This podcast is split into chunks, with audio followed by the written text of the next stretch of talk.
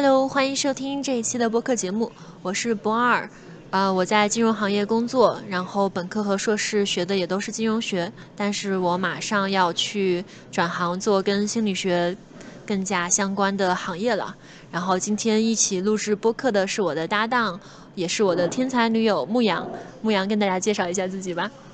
Hello，呃，对，可以叫我牧羊。呃，我是本科也是学的金融，然后我和博二都是呃北大的同学，我们两个也是在北大认识的。我现在今年夏天不出意外的话，会到呃我们学校的心理学院继续读临床心理学的博士。因为我知道光华大概一届是招两百个学生左右，然后可能按照你的之前告诉我的信息，就是每年大概只有一到两个人可能会去选择做一个心理相关的行业，或者是不管是升学也好，就业也好。那么你做了一个差不多百分之一或者说百分之零点五的人才会做的选择。因为刚好你就是开始发现自己对金融没有那么感兴趣，也不想以此为生的时候，那个时候是刚好因为我们两个人刚认识，所以我是撞上了，我比较有清晰的印象。我我很好奇，你具体的发现自己想做一个很大的决定，想要转转去读心理，是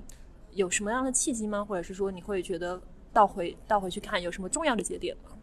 嗯，我先澄清一件事情，是我配不上金融，不是金融不好。我真的老想要做金融了，但是我做不到。就是 anyway，就这个可能也不是今天我们要讨论的重点。但但我的确是有一刻意识到，我我做不到这件事情。就是如果我一直做金融的话，我可能我做的也不会很好，然后我也不会很快乐。但我还是鼓励大家，就是该去学计算机就去学计算机，该去学金融就去学金融。我其实真的很羡慕那些就是能做金融做的很快乐的人。然后回到就是刚刚呃博二问的这个问题，就是我是什么从什么时候开始清晰的意识到自己应该去读这个？当我开始休学，就是那个 gap year 的时候，我一开始并没有明确的知道自己想要去做什么。然后我当时给自己定的目标是，我要用这一年的时间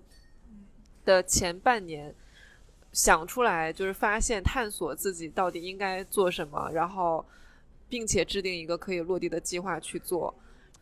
呃，我当时读了托尔斯泰的《忏悔录》，然后他他本人是一个特别特别成功的人，就是他作为一名俄罗斯的非常伟大的作家，他是在钱上、在名气上，甚至在权力上，还有在他的呃择偶的生活上，都是基本上达到了一个男性能够达到的顶峰。但是他特别想死，就是在那本忏悔录里面，他整本书基本上就是在说他特别想死这件事情。我能问一下，他大概写这本书的时候是多少岁吗？挺老了，挺老了。对，他就觉得活着特别没意思，然后他就在想，就自己活着到底是为什么？呃，他当时虽然我我远远没有到达他的境界，但是他想的问题其实也是困扰我，困扰当时的我，也可能困扰其他很多人的问题。托尔斯泰他在真实的生命中，就写完这本书之后，他的真实的生命中是他特别虔诚的信教了。然后他后来的整个晚年基本上一直致力于反战事业，就是因为当时他们打仗，然后很多是打着宗教的名义去打仗的，就是我是为上帝而战或者怎么样。然后他觉得这个事情不对，你不能够就是以爱的名义去打仗。然后他晚年因为做这件事情被很多人不理解，但是我很。钦佩他的一点是他真正找到了自己的怎么说，就是自己值得去完全的 devote 的一件事情。呃，英文里面有一个词叫做 calling，或者是说叫做使命，我感觉听上去很有这个味道。对。然后他当时书里面的一个比喻给我的印象特别深。就是他说自己好像是一条拴在绳子的一端的老鼠，然后这个绳子就是他他抓住的那个东西马上就要断掉了，他马上就要坠落了。但是它的下方是老虎的嘴，就是它下方是一个张就是张口的老虎。然后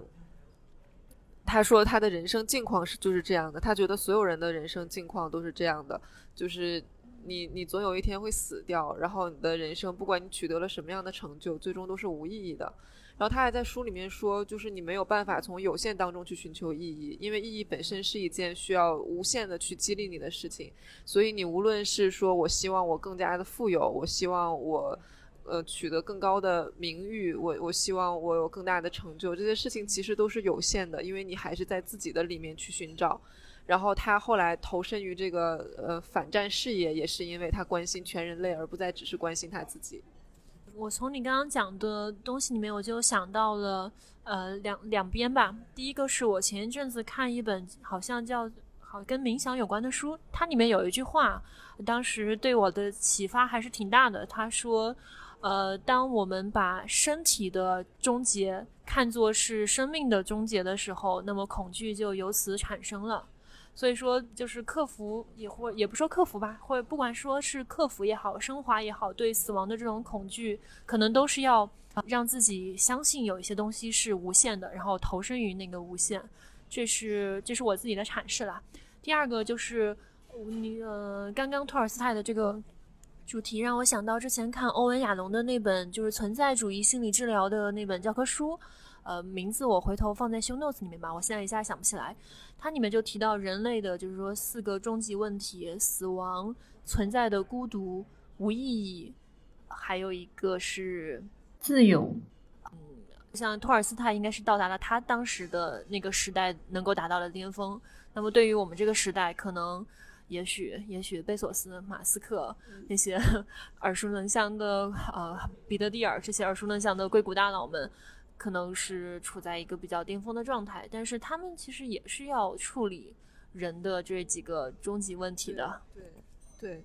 呃，说回为什么刚刚有点唠散了，就是说回为什么我会就是想到学心理学，因为当时我发现自己实在是没有办法一辈子做金融之后，我是很痛苦的，因为我可能。我当然现在也不大，我现在二十二二十二岁，快过二十三岁生日。但是我的确，我的整个的我有意识的活着的阶段，我都是在努力的追求，呃，达到一种被大家认可的状态，达到一种比较看上去比较好、比较优秀的状态。然后，当我意识到这一切可能是，就是我去追求他们没有办法让我觉得自己活着是有价值的时候，我觉得我的整个信仰体系就崩塌了。就是我的确当时的状态是，我不知道自己应该为什么活着。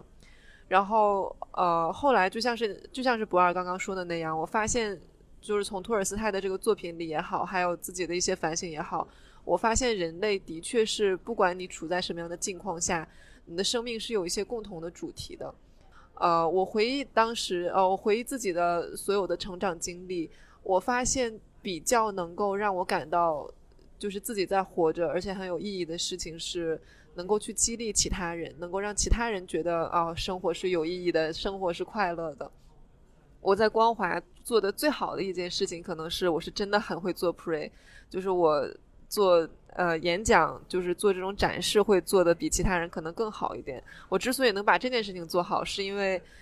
我我觉得这是一个可以激励他人的过程。我把我自己的想法告诉其他人，或者我把自己的一些研究发现告诉其他人，然后我能够想办法让别人听我说话。呃，这个这个可能是我我就是觉得自己比较擅长的一件事情，可能是上帝给我的礼物吧。就是上帝会给每一些人不不一样的一些才能。我我觉得如果我能够用这样的能力，然后。最大限度的使用这样的能力，可能就是通过心理咨询师这样的一个职业。如果我能够通过让别人来听我说话，然后让他们从不幸福变成幸福，那会是我觉得对我来说最有意义的一件事情。呃呃，之前有一次我们两个人聊了四个小时的时候，我有问过你，就是说你当时。转专业相当于申请现在的这个导师的直博的时候，他有没有他他一定有问过你，就是说作为一个学金融的学生，为什么转来读心理学博士？你说你当时觉得世界上只有两个职业是能够真正的治愈到别人的，就是妈妈和心理咨询师。嗯，所以概括一下，你是从自己的兴趣，然后再结合自己希望能够达成的一个状态。嗯，再叠加自己在表达上的天赋，做了一个转专业的挺重大的决定。没错，我其实觉得你的这个决定是基于热情、兴趣和优势做出的。嗯，可以这样，可以这样理解。哦，还有还有托尔斯泰带来的领悟。嗯，对。呃，然后我其实。这些年在心理学上面也花了非常非常多的时间，有一小部分是出于我自己的好奇心，因为我是一个在学习的过程中，如果学的东西是我的感兴趣的话，我是真的感觉头脑里面可能啊相关的脑区点亮的非常厉害的那那种人。但是我花非常多的时间来学习心理学，更多的是出于解决我自己问题的考量。因为我呃怎么说概就概括一点说，在童年成长的过程中遭遇过非常多的这个逆境。那么等到我自己差不多二十二三岁、三四岁的时候，终于自己有足够的心力，呃，发现有去有心理有学习心理学以及去做心理咨询这个渠道来帮助自己之后，一方面通过心理咨询达成了我自己完全想象不到的转变。另外一方面，通过就是学习心理学的知识，然后进一步蔓延到这个社会学、人类学、哲学，发现解决了我自己的非常多的问题。所以说我是为了解决问题踏上的这条路。我觉得就是说心理学这个工具是能够特别好的达成认识你自己的呃目的的一个手段。对，我很赞同博尔讲到的这一点。就是我我其实也会想，心理咨询到底是什么？我在想，如果世界是很美好的，就是人们互相相亲相爱，然后所有的父母都很懂得如何做父母，然后人类不会互相伤害的话，其实就没有心理咨询存在的必要。因为在那样的一个完美的世界里，每个人势必都是啊幸福的、快乐的。但是这个世界并不完美，就是人们会不可避免的受到伤害。我最近去看了那个电影《我的姐姐》，就是我从头哭到尾，真的是太惨了。但是又觉得很多时候这种惨是没有办法避免的。那人们在就是像不二刚刚提到的这种逆境当中，会发展出一些不良的应对。比如说，如果这个世界一直对你都很不友好，然后一直都没有被没有体验过无条件的爱的话，那一个人可能很难。发展出来无条件的价值感，或者是会倾向于有一些负面的思维模式、负面的认知模式，但这些负面的呃应对方式可能会造成就是我们生活当中、工作当中一些功能上的不适应。那心理咨询，我觉得就是在这个环节发挥作用，把一个被世界欺负过的人。啊，变成一个功能良好，然后应对良好，仿佛从来没有被欺负过的人，他可以就是继续坚强、快乐、有意义的生活。对的，不管是把这个过程叫做疗愈也好，叫做修复也好，或者是说他其实也很像接受教育、获得成长。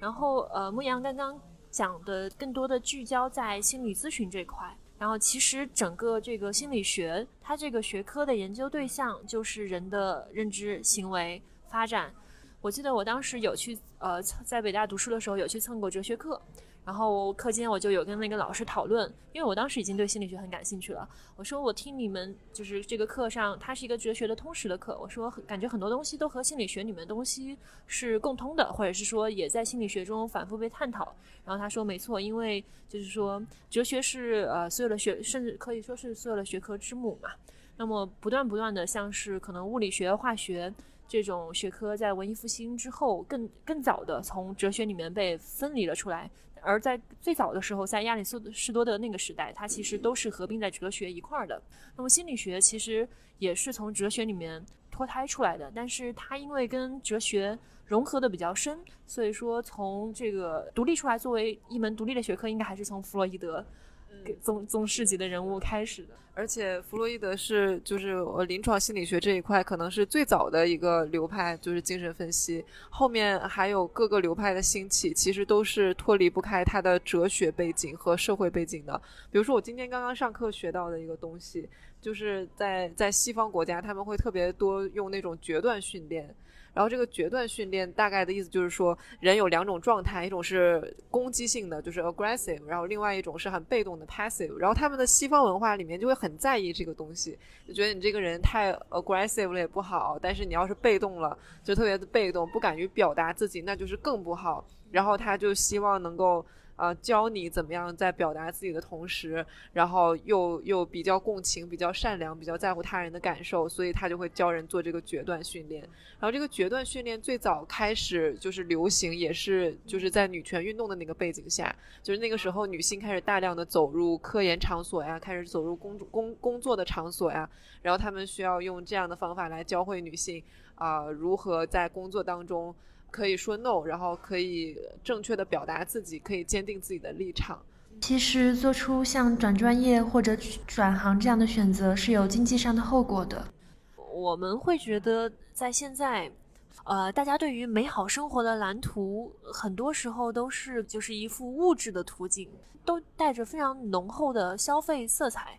我想说这个，主要是因为我觉得自己在微博上面看了太多那种段子，就是啊，有钱就是这么快乐，那我不需要爱，我就只需要有钱就行了。现在我已经不想要脱单了，我只想暴富，大概就是这样的神话，好像弥散在社交网络里面。因为我个人真的接触到过非常有钱但是不快乐的人，所以我会觉得这个图景里面有一些残缺，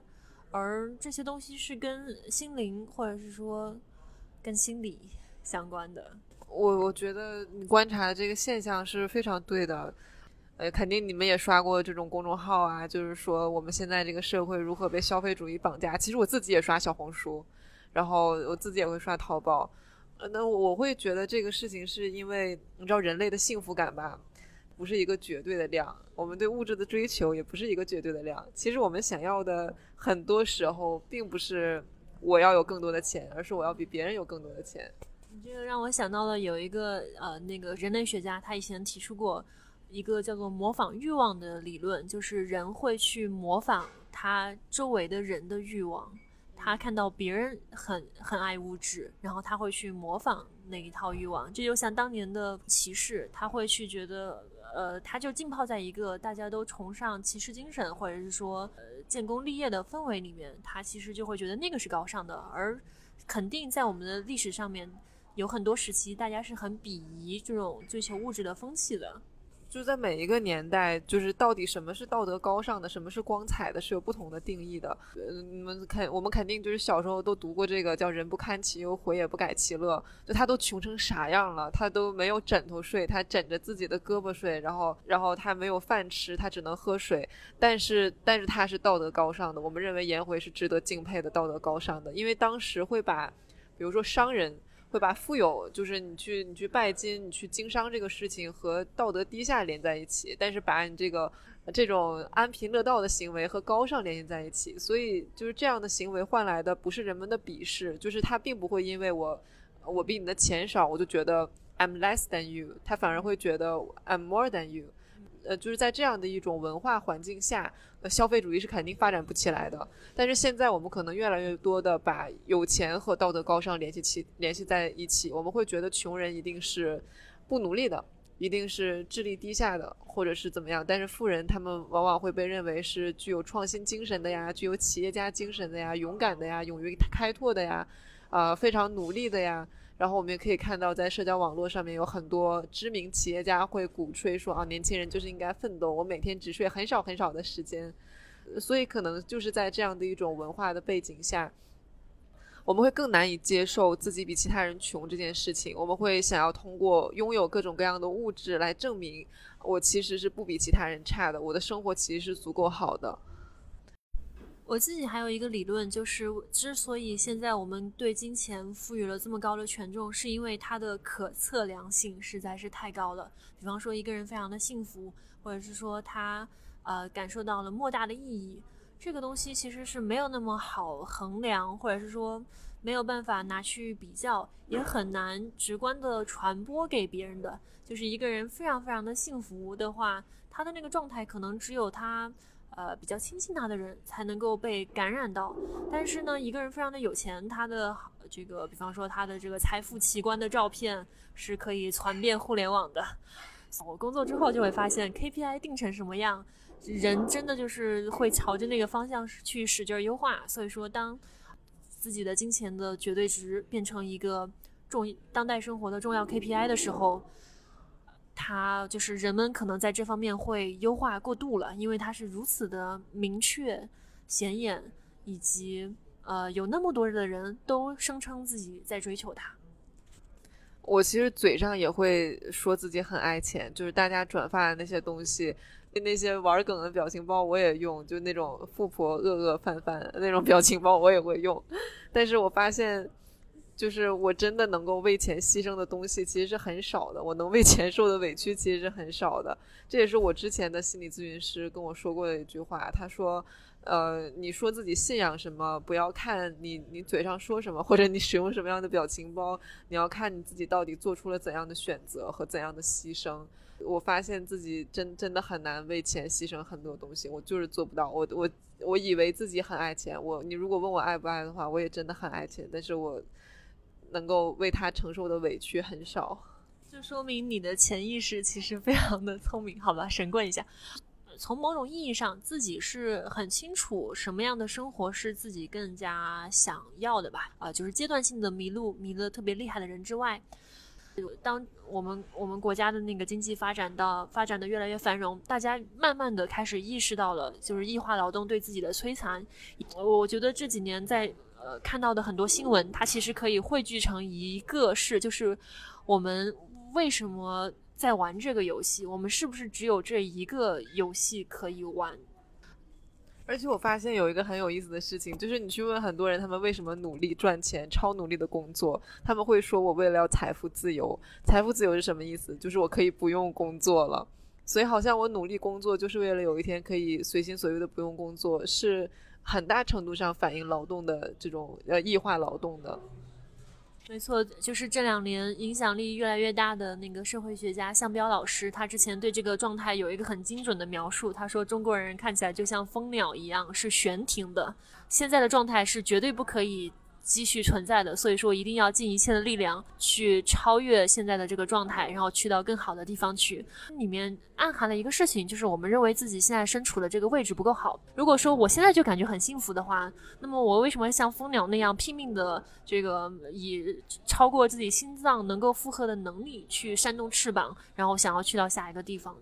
我非常理解你刚刚说的那种状态，然后我我之所以会就是特别特别坚定的说，我一定不能够再继续做金融了，我必须得重新开始我的人生。我很想要达到的一个状态，就是我每一天是想要起床的，我想到去上班，我是高兴的，然后我能够一边高兴一边开心，然后一边把活干了。我是很希望、很渴望能达到那种状态的。其实，呃，做金融的人里面也有能达到这种状态的，比如说巴菲特，他那个著名的跳着踢踏舞去上班。但是很明显，我们两个人目前不属于这一类，或者说还没有达到那个境界。其实就是让人幸福的要素，它其实是有，呃，我知道那个做积极心理学的塞里格曼，他提出过一个五元的模型。叫做 PERMA，P E R M A，它这个五元的话，就是事实上你满足了这几个要素的话，应该是能够取得幸福的。然后 P 是 Positive Emotion，积极情绪。如果做做一个事情，它直白的能给你带来快乐。嗯，这这当然很好。比方说，你在一个呃舒适的办公环境里面，那么它办公环境里面各种呃物件要素都让你感觉到美，感到愉悦，它跑跑就是 positive emotion 被激发了。第二个是 engagement，你要很投入。如果说一份工作做的你就是坐立不安，或者是说每隔十分钟想要。呃，看一下手机或者是干别的事情的话，那么肯定是没有投入度的。而相反，一个呃，就是画画，然后画了一整夜，画到早上，然后发现哎，天也已经亮了，但是自己已经不觉得的，那肯定是幸福的，这是 engagement。第三个要素是 relationship，通过这个工作，你能够构建一些自己有益的人际关系。事实上，关于关系这块儿，甚至有人把整个世界都是以这种。关系为视角来看待，而不是以一个个体，呃出发而看待的。他们叫做呃关系性存在，就是做社会建构的。这个有机会的话，以后可以进一步的探讨一下。好的关系，不管是好的朋友关系、亲密关系、和家人的关系、和社会的关系、和社区的关系、和一个呃自己认可的呃宏大观念的关系，它都是人的幸福的来源嘛。呃，人作为一种社会性动物，人作为一种在进化当中如果没有发展出呃比较良好的关系，就很难独立的生存下来的动物，它是天然的，就是说被设置是渴望好的关系的，这是我们的默认设置。第四个是 meaning，就是意义感，这个大家可以想象，我不多说。第四、第五个是 achievement，就是要取得成就。你做一个事情能够做得得心应手，然后取得一些成就的话，它自然是。呃，那么你肯定，它肯定能够增加个人的快乐。所以说我其实觉得择业的时候，可以从这五个维度去关照一下自己是否能够在这个工作中，呃，就是说他能够满足你的哪些面？很有可能因为呃资源是稀缺的，预算是有约束的，所以说很可能在我们起步的阶段，选择行业或者是说选择工作是迫不得已，必须要放弃掉其中的一些，但是。也可以想象一下，我们想要获得物质，其实也是想把它作为一个通往幸福、通往快乐的手段。那么，如果有一种方式能够让你就是没有金钱在中间当中间商赚差价，让你直接获得快乐，那么是不是它更有可能是幸福本源呢？这是我的思考。我现在有点后悔了，我觉得你说的这个框架就是比较好。你一开始问我为什么要去转心理的时候，我应该用这个框架来回答。这样我显得我有逻辑一点，嗯，我我是我是在生活中深有体会。其实大多数的工作呀，你要好好做，这这个前两个 P 和 E 都是很容易满足。然后这个 relationship 可遇而不可求啊，我我感觉。但是因为我现在有在上心院的课，然后有接触心院的同学，的确是不同的学科可能人际关系氛围也不太一样。因为我们实验室就是做临床心理学的，然后包括上课也好，还有开组会也好，会不可避免的涉及到很多自我暴露，然后大家会建立起一种可能比一般的同事同学关系要更紧密、更加互相信任、更加 友爱的一种关系，而且因为。就是做临床心理学的话，要对异常人群有很大的包容心，然后对他们有很高的共情。所以在同事同学之间，我们还谈不上异常人群，大家互相之间是非常非常 nice、非常非常有爱的。呃，意义感和成就感可能就比较困难，就是你要做尽量让自己相信的事情，然后尽量让自己能做好的事情。我从个人的视角出发，我其实觉得意义感可能必须是一个自己去解答的问题。这个你可能知道，各种各样的人有各种各样的意义感，他们都能够相信。呃，从最传统的我要嗯多生小孩，然后 为家里面传宗接代，做祖先崇拜，到各种的宗教，到现在有很多人信仰科学。其实我是倾向于那种，就是他们之间没有什么高低的，但是最主要的是选择那个意义感的人，第一是自己能上，自己能够相信，自己能够自洽；第二是最好尽尽量不要选会伤害到别人的那种意义感，呃，会严重伤害到别人吧。我之前有看简单心理，就是二零二零年发的那个中国的心理健康行业的报告，然后它里面有一个数字让我非常的震惊。心理咨询师的职业满意度是高于百分之九十五的，所以我觉得牧羊是跳过了中间赚赚赚差价的中间商，直接开始逼近了幸福。我我会很能理解，就是为什么咨询师的职业满意度很高，因为他们真的很容易获得意义感。就比如说，如果你做金融的话，啊，像不二。呃，我现在的工作里面，我就会做很多大的项目。那么它最后那个底层最底层的东西，它是能够服务到大家，就是能够服务到去使用那个产品的人的。但是最后使用到那个产品的人，他获得那那个便捷和愉愉快，跟我之间大概至少隔了十层。他已经没有办法让我感受到我做的事情有什么意义了。我能够感受到的是，换一个人来做这个活儿，对于最后的那个人使用那个产品的时候的快乐是没有任何影响的。这就导致我有一种流水线上的工人，或者是说一颗螺丝钉的强烈的感觉。嗯，我我很能理解这种感觉。就是之前在，我就不说之前了，我不说金融的坏话。呃，但是就是临床心理学，它有一个要求，就我们的一个原则是，你对待每一个被试也好，来访者也好，要把它当成一个独立的、很独特的生命，然后要去听他的生命叙事，去理解他的生命。这样的话，就是这这个学科这个。呃，职业发展会给我一种机会，就让我觉得我好像对别人的生活产生了真实的正面影响，这个影响是非常非常直接的，然后很能够让人产生意义感。我猜这可能是为什么就是心理咨询师的这个职业满意度会很高。里面我就稍微再拓展讲一点点吧，就因为我长期练习冥想，然后冥想里面其实有一个观点，当你开始把注意力脱离掉。自己打引号的自己来去关注他人的时候，其实你是从一个小我里面抽离了出来，更加的靠近那个可能就是人类命运共同体，或者是说宇宙这个本源，那个印度教里面的他们说的那个奥特曼，更更加处于一种大我的状态。当然，我说的可能很粗浅，如如果有遇到更懂行的人可以指出，我们会非常感激。所以，一个咨询师也好，一个心理学的工作者也好，他能够切切实实的帮助到别人，呃，改善生活的时候，他的自己的那种喜悦，是我觉得是一种忘我的喜悦，有有一带有一一部分是忘我的喜悦。那我们作为两个转专业，我是即将快要基本就是转专业的人，你是？我是要，我是我曾经我曾经从化学转过金融，这个是很古早的事情了。我是大一的时候转的。那么现在我其实会发现，我的兴趣更多的是在偏向于心心理学和广泛的人文社科。当然，商业也很有趣啦。呃，总之就是过于好奇心过于旺盛。但是我可能呃马上会要转行。所以，我们作为两个要做这种嗯重大的转专业转行的选择的人，想分享一下在这方面的一些经验和思考吧。嗯，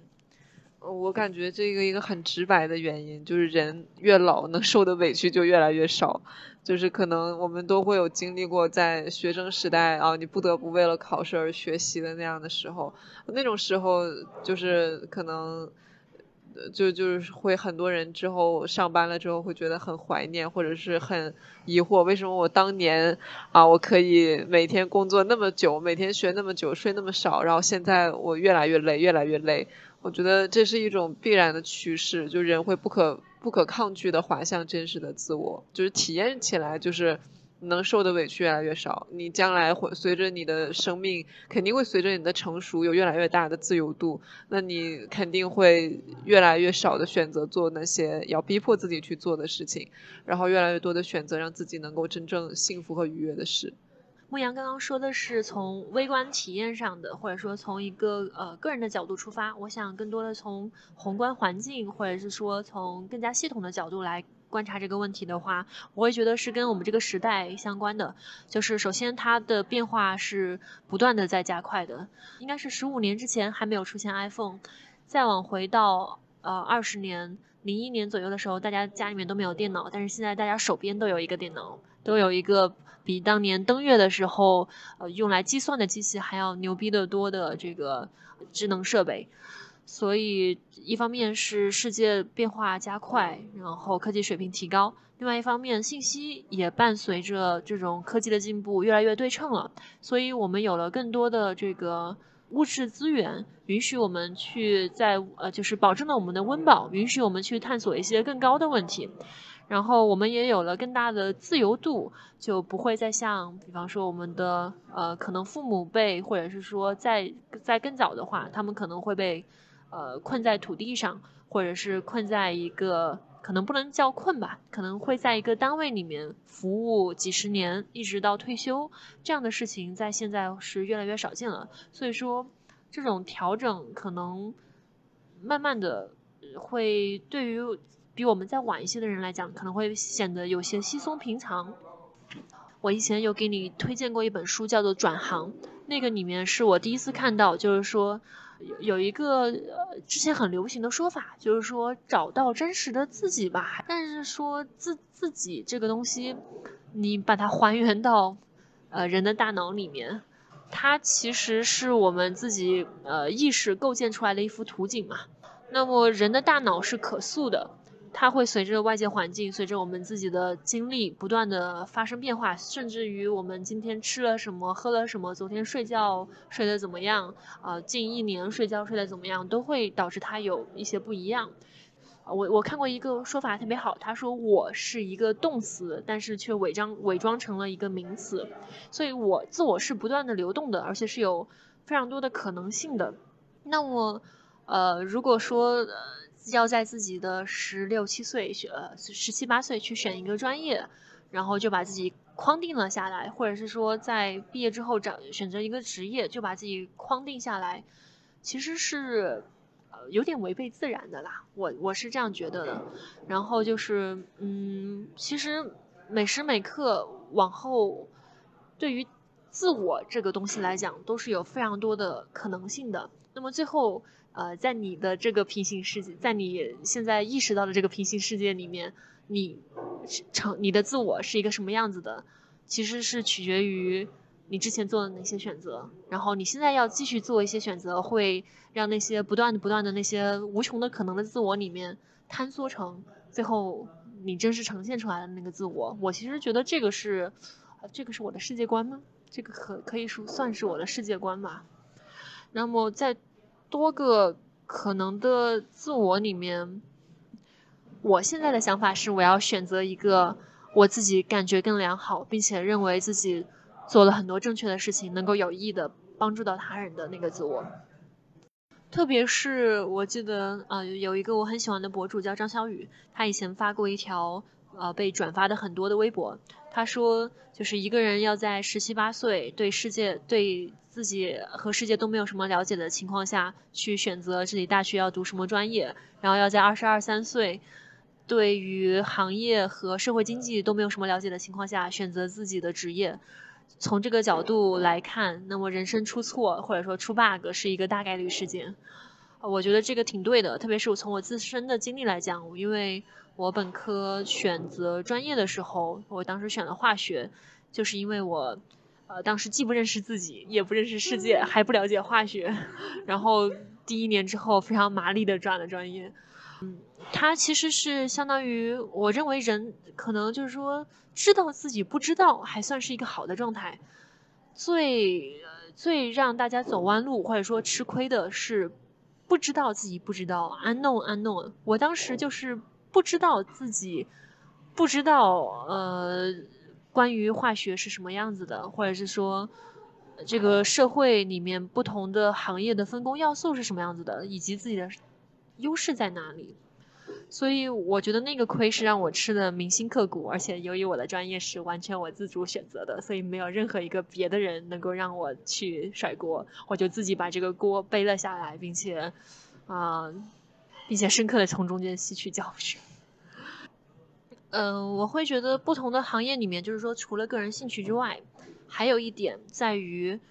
一个行业或者是说一种生产里面。它它的它需要很多原始的这个资源，然后人工就是人的劳动也是其中的一环嘛。呃，经典的那个宏观经济学模型里面，它的那个投入的要素不是分为三部分：资本、劳动和技术啊。那么这样的话，呃，在不同的行业里面，人的劳动作为一个要素，它的重要性是不一样的。比方说，如果说我继续学化学。那么我可能就是呃毕业了之后，去到呃一个大型的这个化工厂工作。那么这个化工厂里面虽然我也值钱，但是最值钱的一定是它的那套价值上亿，应该是价值上亿的这个生产设备。而另外一边，作为当代的显学，金融和 IT，他们最值钱的就是人和人头脑中的智慧。所以在 IT 和金融里面。人作为一个生生产要素的话，地位是非常的高的。然后，它里面又没有像制制造业那样重资产投入，所以说它收到的这个赚取的这个利润，呃，当它分配的时候，就可以更多的流向人。这也是我就是说，为什么这两个行业的人收入特别高。当然还有一些其他的因素，比方说有这个呃边他们的产品有边际成本为零的这种特征。然后有较好的规模效应，啊，但是以上都还只是在考虑人的劳动的经济特性，但是我觉得在另外一些行业里面，人是可以真真正正的作为，就是他作为人的这一面，在这个职业里面非常重要的，心理咨询师肯定是一种，然后有艺术家也是一种。我们这个时代做的心理咨询都是在人本主义的大的哲学框架下进行的，就是不管你在这里面是做咨询师也好，还是做来访者也好，其实都是把人的工具性在尽量的减弱，然后更加关注人性。我觉得这个其实是所有人都想要的，没有人喜欢被当做工具。啊，刚好是我们处在了这样的一个时代背景下嘛，大家这种社会化大分工，让效率变得非常高。让物质变得非常充足，但是人的就是说这种非人的感觉特别的浓厚，啊，此处应该倒回去再去看研研读一下《资本论》。啊，我想补充一个，就是还是说回，因为我真的我的姐姐那个电影给我造成的心灵创伤太大了，我真的是看完之后太难受了。然后回去之后就想，为什么那么难受？为什么电影里面的所有人都那么难受？就感觉整部电影里面没有任何一个人是幸福的。然后我就发现，这个故事的根源就是不把人当人。这个悲剧的根源就是只在意人的工具性。就是那个故事里面的弟弟，虽然在父母死之前好像是备受宠爱，但其实他他之所以得到了那么多爱，他之所以被生出来，是因为他有这个啊男权下的这个传宗接代的工具性。然后那个女孩的悲剧就不用说了，姐姐的悲剧是因为就是她姐姐这个工具背后的人已经被完全抹杀掉了，她在。这个他所处的环境下，只是一个啊，应该去照顾他人的这样的一个工具的角色。嗯，包括这个我的姐姐那个电影里面那个姑妈，一个年老的姐姐，她的一生都是在扮演扮演这样的一个工具。所以，就是我们回头去看他们的生活，就会觉得啊，真的是莫名其妙的悲剧，就好像谁都没有做错什么，但是我好像有点说多了。不，我觉得这个补充非常好，而且。我特别的喜欢的一个比喻叫做“机器人叛乱”，他是一个，也是一个心理学家，就是写过《这才是心理学》吧那本书，可能是翻译成这个名字，就是一位很重要的呃心理学家，也是心理学科普工作者。他有一本书的名字叫做《机器人叛乱》，它的原意其实是指，就是说我们人。人之所以存在，是因为基因把我们基因需要呃复制自己，基因把我们当做一个这个肉呃有血肉之躯的机器，然后把我们当做外挂来保证自己能够不断的复制下去。那么其实我们的很多的从行为到呃我们以为的思想到各各种这种我们的欲望苦苦闷呃感情行动全部都是。由基因就是很大程度上受到基因操纵的吧，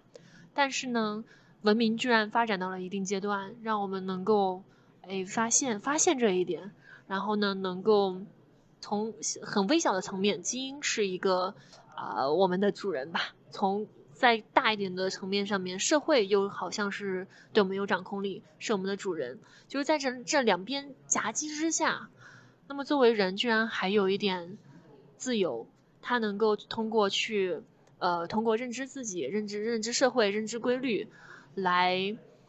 去实现一些这两边都不赞成，但是他自己很想实现的目的。这就是我理解的机器人叛乱，就好像一个呃，比方说被设定为去做呃清扫清扫工作的机器人吧，然后假设它的智能其实是很高的，但是。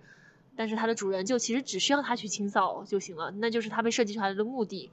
当这个机器人它自己能够通过某种方式能够突破这个障碍，然后去做它这个机器人想做的事情的时候，它就达成了那个机器人叛乱。那么作为智人，我们其实现在